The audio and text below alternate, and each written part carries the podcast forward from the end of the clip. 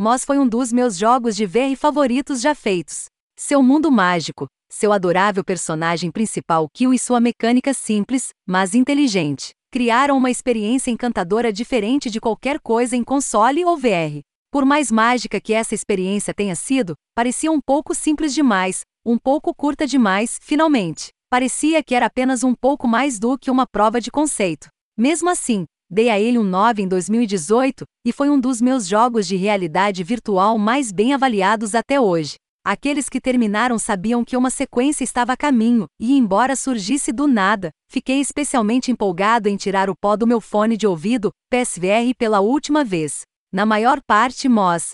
Livro Il é uma sequência perfeita, construída sobre os alicerces do original, abordando quaisquer limitações anteriores, dobrando o que o tornou especial, e ao mesmo tempo, expandindo para torná-lo uma aventura completa e recompensadora. Há momentos em que a magia desaparece devido às limitações do fone de ouvido e controladores VR de 2016 da Sony, mas essas reclamações são do tamanho de um mouse em comparação com o pacote completo, que, considerando tudo, é algo realmente especial. Quando criança, visitei um museu local que exibia um grande diorama interativo. De pé na beirada da mesa, eu podia assistir enquanto trens, barcos, carros e estatuetas se moviam pela cidade em miniatura espalhada diante de mim. Havia algo particularmente memorável em espiar esta pequena cidade que ficou comigo, observando o um mundo se desenrolar diante de mim que não era meu, mas perto o suficiente para que eu pudesse alcançá-lo e tocá-lo.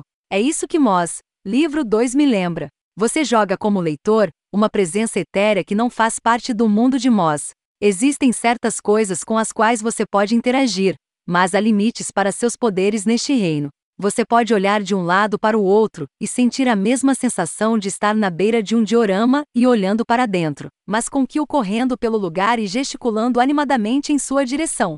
Parece real. Nosso papel como lector determina o destino do reino de Moz de maneira óbvia, já que como jogadores controlamos Kill, mas também como a entidade que incorporamos, pois sem nossa colaboração Kill não poderia ter sucesso em sua aventura. Há mais um detalhe que devemos ter em mente. A todo momento continuamos sendo aquele ser que está na biblioteca, espiando as histórias que os livros escondem. Em Moz, o leitor é uma divindade capaz de alterar o curso dos acontecimentos, não apenas com sua presença, mas também com suas decisões e atitudes. De certa forma, colocamos um pouco de nós mesmos na leitura, e isso determina em parte como serão seus personagens, seu final, ou pelo menos o que isso significará para nós.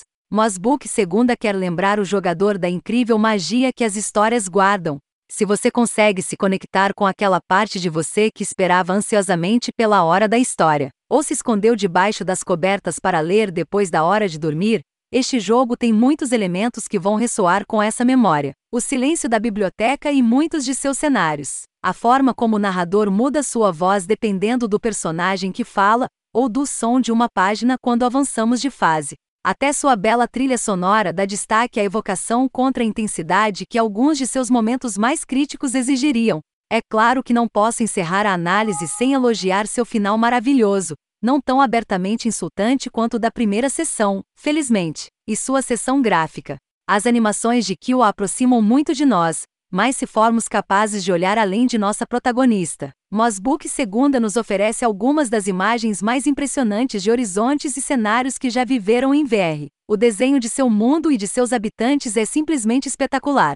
É um daqueles títulos cujas capturas não conseguem capturar nem um pingo das sensações que transmitem quando você está dentro. Vamos torcer para que para o próximo jogo a fórmula possa passar por uma evolução ainda maior, e, se possível, que dure mais do que as 5 horas que levei para concluir esta sequência. Embora dê a impressão de que a duração do jogo é perfeitamente medida, deixa um resíduo semelhante ao do primeiro em que mecânicas e possibilidades são lançadas na fase final que poderiam ter sido muito mais exploradas.